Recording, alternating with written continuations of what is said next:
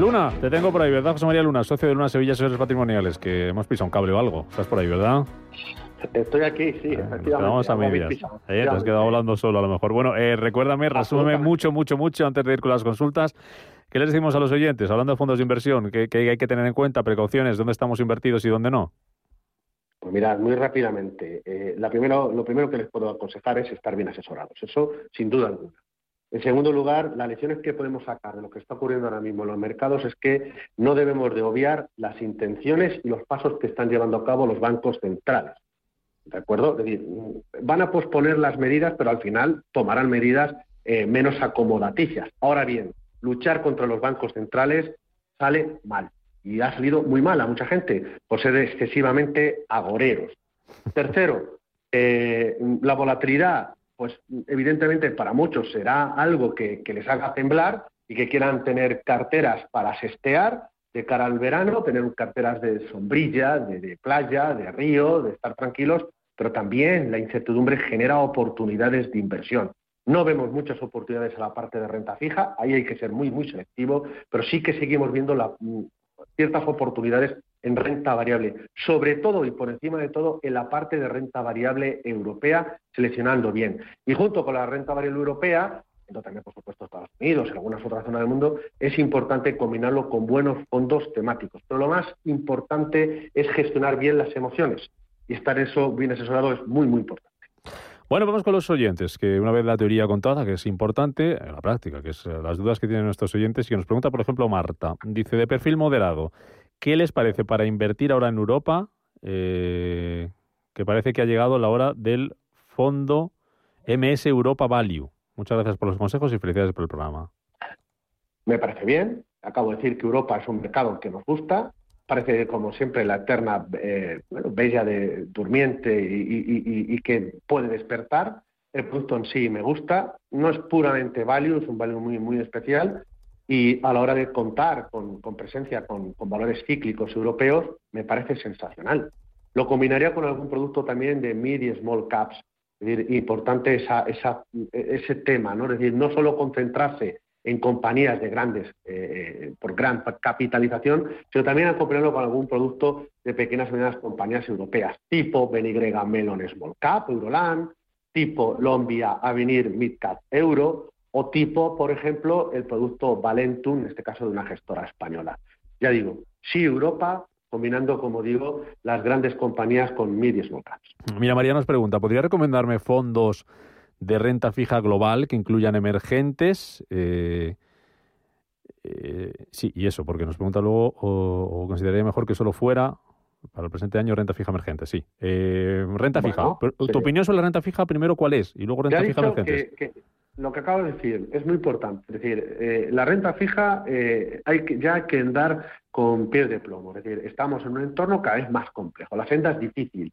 La rentabilidad real de la mayor parte de la deuda está en rentabilidad negativa. Estamos en un escenario en el cual hay presiones inflacionistas y en el que los bancos centrales van bueno, pues señalando qué van a hacer. No lo hacen a corto, pero lo van a ir haciendo a medio largo plazo. Es decir, vamos a retirar estímulos, se puede ir subiendo tipo de interés y eso mete presión a la renta fija, con lo cual ser selectivos. La parte de deuda, gestión flexible o bien eh, duraciones muy cortas, la parte de deuda corporativa. Que queremos un producto que tenga un poco de todo y con gestión flexible y con una vocación incluso de retorno absoluto, pues Bontobel 24 Strategy Income. Lo tienen en clase en euro y también lo tienen ustedes en clase euro con divisa cubierta. Puede ser una idea interesante a valorar, ya digo, con un, buen asesor financiero. Ricardo dice que estoy invertido en tecnología y renovables. Quisiera diversificar la cartera en otros sectores más infravalorados, pero con buenas perspectivas eh, como pueden ser el industrial, el automóvil, etcétera. ¿Qué fondos de renta variable globales considera más interesantes? Bueno, pues eh, tener virtual, mundo virtual, tener el mundo verde, ecológico, sostenible, me parece fantástico.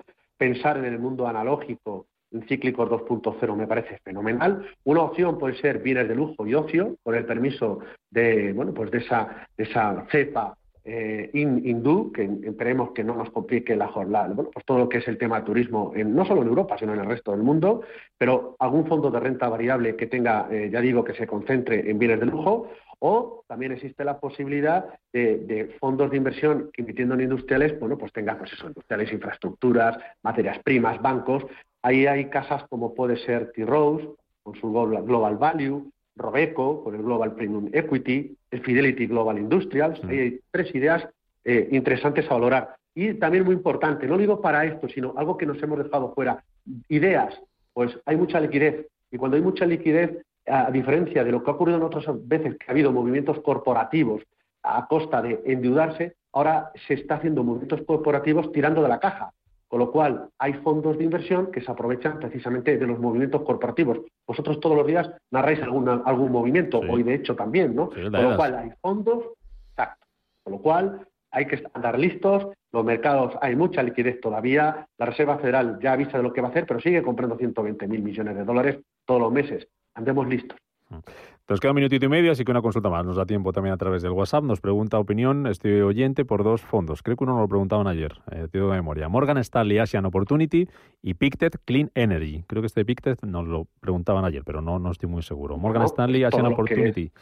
Pues todo lo que es la parte de sostenibilidad nos sigue pareciendo fantástico. Hay que tener cierta paciencia, es una revolución que se está produciendo, todo lo que es la, transición energética y es un buen producto. Otra, para acompañarlo algún producto que invierta en economía circular que es también muy, muy interesante, o productos de nutrición. Y en cuanto a Asian Opportunity, es una zona del mundo que nos parece muy interesante, nos gusta, eh, hay un mundo más allá de China, productos eh, o países que venden a China, y uno de los mercados o países que más se benefician de la demanda china es Europa.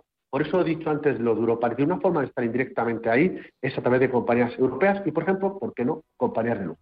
Mm. ¿Y el eh, otro de Pictet? ¿Me lo habías dicho ya, no? ¿no? Sí, el Clean Energy ha dicho que ah, un buen compañero puede ser eh, para la transición energética, por ser la economía circular. no, no, lo había pillado yo. Pues José María Luna, hasta aquí, socio de Luna Sevilla Asesores Patrimoniales, que ha dado para mucho, ¿eh? a pesar de ahí el cable pisado. Hemos conseguido llegar hasta, hemos intentado ir rápido, pero el final. Muy bien, así nos ha dado tiempo a todo. Luna, me alegra mucho hablar contigo. Un abrazo como siempre. El placer es mío. Muchas gracias, y cuidaros mucho. Hasta pronto, amigos. Chao.